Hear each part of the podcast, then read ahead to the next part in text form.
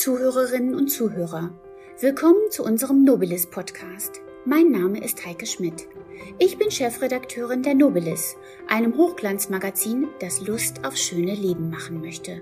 Und dazu gehört natürlich auch ganz besonders die Kultur. Die Kulturszene in Hannover ist so vielfältig und spannend, so interessant und informativ, dem wollen wir mit unserem Podcast Gehör verschaffen. Gleichzeitig möchte unser Podcast interessante Hintergrundinformationen bieten. Warum hat ein Regisseur ein Theaterstück so und nicht anders inszeniert? Welches sind die Lieblingsbilder unserer Museumsdirektoren und Galeristen? Und vor allen Dingen, warum sind sie es? Wir möchten euch die Bereiche Theater, Kunst, Tanz oder auch Oper, ja, genau der Oper, näher bringen. Das alles natürlich ohne erhobenen Zeigefinger, sondern locker leicht im Gespräch mit denen, die sich wirklich damit auskennen. Wir bieten euch exklusiven Content, damit ihr mitreden könnt. Hört rein! Der Nobilis Podcast. Kunst leicht erklärt. Willkommen zu einer neuen Nobilis Podcast Folge. Heute treffen wir im Landesmuseum Frau Professor Katja Lemke. Sie ist Direktorin des Hauses. Das Landesmuseum hat sich in den vergangenen Jahren zum Weltenmuseum verändert, das auch immer wieder neue Ausstellungen zeigt. Aus einer dieser Welten stammt die Statue der Clio. Auf unserem Instagram-Account nobilis-magazin könnt ihr die Statue während des Podcasts betrachten. Dies ist das derzeitige Lieblingsstück der Direktorin. Über die Clio möchte ich heute mehr erfahren. Doch zunächst zu meinem Gast. Frau Professor Lemke, mögen Sie sich bitte selbst kurz vorstellen? Ja, mein Name ist Katja Lemke, bin Direktorin des Landesmuseums seit jetzt schon über elf Jahren. Und äh, was mich an diesem Haus und dieser Aufgabe besonders reizt, ist, dass wir ein Mehrspartenhaus sind, also ganz viele Sammlungen bei uns haben Sie haben das eben so schön gesagt, die Clio gehört zu einer der Welten. Eigentlich gehört sie zu zwei Welten, nämlich wir haben eine herausragende Archäologiesammlung, aber auch eine herausragende äh, kunstgeschichtliche Sammlung. Also Kunst spielt bei uns im Haus eine wichtige Rolle. Und eigentlich gehört die Dame in beide Welten. Also sie stammt aus der Antike, aber steht jetzt im Kunstbereich, weil sie eben zur Kunstikone erhoben wurde. Was fasziniert Sie denn so sehr? Was mich interessiert, ist ähm, einerseits natürlich, dass es eine antike Statue ist, denn ich selber bin Archäologin und habe mich nun sehr lange, sehr intensiv mit der Antike, auch gerade mit der antiken Plastik auseinandergesetzt. Also insofern ist das meine Spezialität, meine Leidenschaft, wenn Sie so wollen. Zum anderen ist es aber ausgesprochen spannend, dass sie eine Geschichte hat, die sich direkt mit Niedersachsen verbinden lässt. Was man ja eigentlich gar nicht so vermuten sollte. Das ist auf jeden Fall etwas Besonderes. Wir haben wenige Stücke, gerade aus der klassischen Antike, die diese Beziehung herstellen lassen. Aber tatsächlich ist es so, dass sie äh, mal äh, hier nach, nach äh, ja, Niedersachsen kann man nicht sagen, denn Niedersachsen gab es damals natürlich noch nicht, also in das äh, Königreich Hannover gekommen ist, beziehungsweise man muss sogar noch konkreter sagen, das war noch vor Gründung des Königreichs, als es Kurfürstentum Hannover war, nämlich im 18. Jahrhundert. Es war nämlich im 18. Jahrhundert üblich, dass junge Adlige ihre Ausbildung damit beendet haben, dass sie eine lange Reise nach Italien vor allen Dingen vorgenommen haben, manchmal auch nach Frankreich oder eben auch nach Spanien teilweise, aber vor allen Dingen stand Italien immer besonders im Fokus. Man kennt natürlich die berühmte Italienreise von Johann Wolfgang von Goethe, aber er war nicht der Einzige, sondern er hat eine Reise gemacht, die eben damals üblich ist. Und diese Reise nannte man Grand Tour. Und daraus leitet sich heute noch unser Wort für Touristen ab. Das waren nämlich die Grand Touristen, ja, also die auf diese Reise gingen als junge Männer eben um ihre Ausbildung zu beenden. Und einer von ihnen äh, war Graf zu Münster, der äh, 1795, 96 in Rom dann auch diese Statue gesehen und erworben hat. Und äh, insofern äh, haben wir hier eine wunderbare Verbindung zu Niedersachsen, denn derjenige, der geschichtsinteressiert ist, wird es wissen. Graf zu Münster spielte eine wichtige Rolle auf dem Wiener Kongress als Vertreter der Hannoveraner. Und ihm ist es zu verdanken, dass aus dem Kurfürsten von Hannover dann ein König von Hannover wurde, 1815. Und als Dank dafür bekam der Graf zu Münster das Schloss Derneburg geschenkt, das auch heute noch eine ganz herausragende Kunstsammlung beherbergt, aber jetzt mit einem zeitgenössischen Fokus. Und äh, er hat damals dann die Gemälde und die Antiken, die er in Italien erworben hat, dorthin mitgebracht, sodass die dann seit 1815 bis zum Ausgang des äh, letzten Jahrhunderts auf Schloss Derneburg standen. Wusste er denn damals schon, dass die Clio eine der neun Musen ist oder fand er sie einfach nur schön? Tja, also ich glaube, sie wurde ihm erstmal als Clio verkauft, so muss man das sehen. Also diese jungen Männer sind dahin gegangen, das waren jetzt ja in der Regel keine ausgebildeten Archäologen. Ähm, überhaupt ist die Archäologie ja eine damals sehr junge Disziplin gewesen mit Winkelmann, Johann Joachim Winkelmann äh, hat ja 1755 die erste Geschichte äh, eigentlich der Kunst des Altertums verfasst, so dass man eigentlich damals erst begann, sich wissenschaftlich damit auseinanderzusetzen. Insofern ähm, hat man auch viel Fantasie walten lassen. Und diese Fantasie war sowohl auf der Seite der Restauratoren und Verkäufer als auch auf der Seite der Käufer. Und da ist immer die Frage, was ist Henne, was ist Ei? Also wir haben hier eine Statue vor uns, die, wenn man genauer hinschaut, aus zwei Teilen besteht. Da geht so eine Linie durch den Oberkörper, ein Riss, könnte man denken. Tatsächlich ist es aber so, dass der obere Teil der Statue angesetzt ist. Also da ist der untere Teil richtig abgearbeitet worden, um sie eben oben zu ergänzen. Der schöne Kopf, also den wir heute sehen, das Dekolleté, das, der Oberkörper, das ist alles erst aus dem 18. Jahrhundert, ist von einem Restaurator zugefügt worden.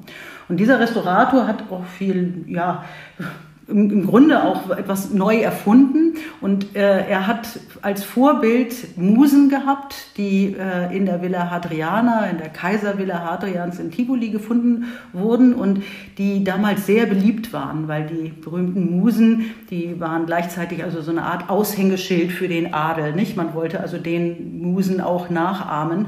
Und die berühmteste von ihnen, die bekannteste, das war Clio, die Muse der Geschichtsschreibung, mit der man dann selber sich in die Geschichte einschrieb, ja, wie Graf zu Münster. Also ne, man hat einen Eintrag im Geschichtsbuch hinterlassen, aber gleichzeitig sich natürlich auch darstellt als jemand, der etwas von Geschichte versteht, also ne, ein weiser Mensch. Und dieses äh, Ausdrucksmittel, dieses Attribut, was diese, diese Clio, diese Muse der Geschichtsschreibung dann immer in den Händen hielt, war eine Schriftrolle. Ne? Diejenigen, die die Schrift lesen konnten, die waren eben auch historisch bewandert. Aber vielleicht noch mal kurz, verstehe ich das richtig? Der Unterteil ist alt und der Oberteil stammt aus dem 18. Jahrhundert? So ist es, genau. Also bis zur Brust äh, ist es ein äh, ja, angesetztes Stück, man hat die vervollständigt. Das war anders im 18. und auch im 19. Jahrhundert. Äh, man hat einen anderen Umgang gepflegt mit Antike, auch mit, mit, äh, mit Mittelalter. Ja? Also denken Sie an Notre Dame. Äh, der Turm, der ja jetzt bei dem Brand eingestürzt ist, war ja auch aus dem 19. Jahrhundert. Also man hat da keine Probleme damit gehabt, Dinge auch zu verändern und dem eigenen Geschmack anzupassen. Und äh, gerade so eine, sagen wir mal, halb kaputte Figur, ja, die also nur noch, wo jetzt quasi nur noch der untere Teil des Oberkörpers und die Beine und der Sitz äh, erhalten waren, die empfand man eben erstmal nicht als schön und man konnte sie schlecht verkaufen und dann hat man sich einfach überlegt, hm, fügen wir doch da einen entsprechenden Kopf an. Jetzt hat diese Clio auch keine Arme mehr. Also sie hat auch nichts, wo sie eine Schriftrolle festhalten könnte. Wie kommt ja. man denn dann da drauf, dass es diese Muse sein könnte? Ja, ja, das ist eben auch sehr interessant, weil diese Arme sind ja auch angesetzt. Das heißt also, dieser Restaurator hat die Statue nicht vollständig ergänzt, sondern hat den Oberkörper auch nur teilweise ergänzt. Also er tut sogar so, als wäre der Oberkörper antik. Und deswegen hat er keine Arme. Die brechen ja natürlich immer sehr schnell ab.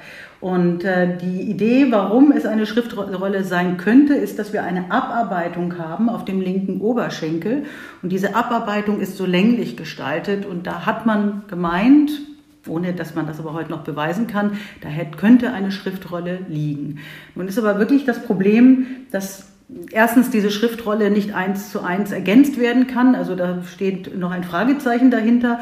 Und zweitens äh, könnte sie auch ein anderes Attribut gewesen sein.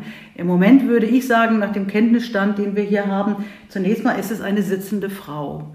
Was übrigens gegen eine Muse spricht, ist auch der Thronsitz, auf dem äh, sie hier sich befindet, also ein sehr schön ausgestaltetes Sitzmöbel. Und äh, die Musen sitzen eigentlich eher auf einem Felsen, also auf etwas Natürlichem. Und von daher ist es wirklich nicht klar, handelt es sich hierbei tatsächlich um eine Muse oder vielleicht auch um eine Frau, die kann auch dann durchaus eine Schriftrolle getragen haben, also oder in der Hand gehalten haben, also auch als sich als ja gebildet äh, dargestellt haben. Aber es könnte eben auch eine Grabstatue einer Frau gewesen sein, beispielsweise. Über den genauen Herkunftsort wissen wir ja leider nichts. Warum ist sie denn fürs Landesmuseum wichtig oder fürs Weltenmuseum? Ja, zunächst einmal sind wir sehr dankbar, dass uns äh, diese äh, Statue geschenkt wurde, übergeben wurde im Jahr 2006.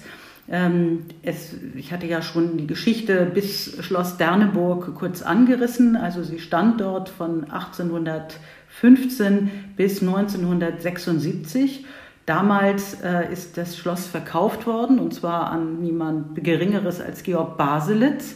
Und äh, die Familie zu Münster, die bis dahin in dem Schloss wohnte, hat dann das Inventar verkauft. Und so kam dann auch diese Statue, diese Clio, äh, zu einem Auktionshaus. Und dort sah sie einen Augenarzt, einen Hannoveraner Augenarzt namens Dr. Fechner.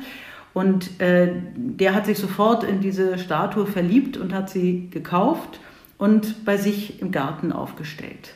Wir haben einen engen Kontakt auch mit der Tochter des jetzt gerade jüngst verstorbenen Dr. Fechner. Und sie hat uns Bilder äh, zur Verfügung ge gestellt, sodass wir also auch diese Geschichte hier in Hannover in einem Garten sehr gut nachvollziehen können. Und äh, Dr. Fechner wiederum hat dann 2006 die Statue dem Landesmuseum übergeben. Sie steht jetzt in der Ausstellung nach Italien. Ähm, warum steht sie da ganz am Anfang?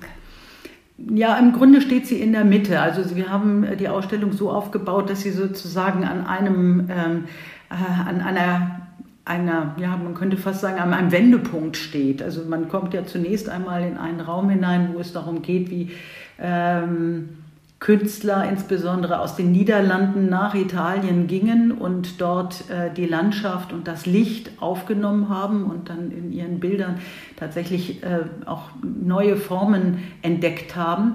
Und dann geht es weiter zur antiken Rezeption durch äh, Piranesi, der ähm, sich ganz intensiv mit den mit den ähm, Ruinen insbesondere, aber auch mit den Kirchen und den Plätzen Roms auseinandergesetzt hat und die in einem gewaltigen Werk namens Vedute di Roma äh, auseinandergesetzt hat und sie dort festgehalten hat in Kupferstichen.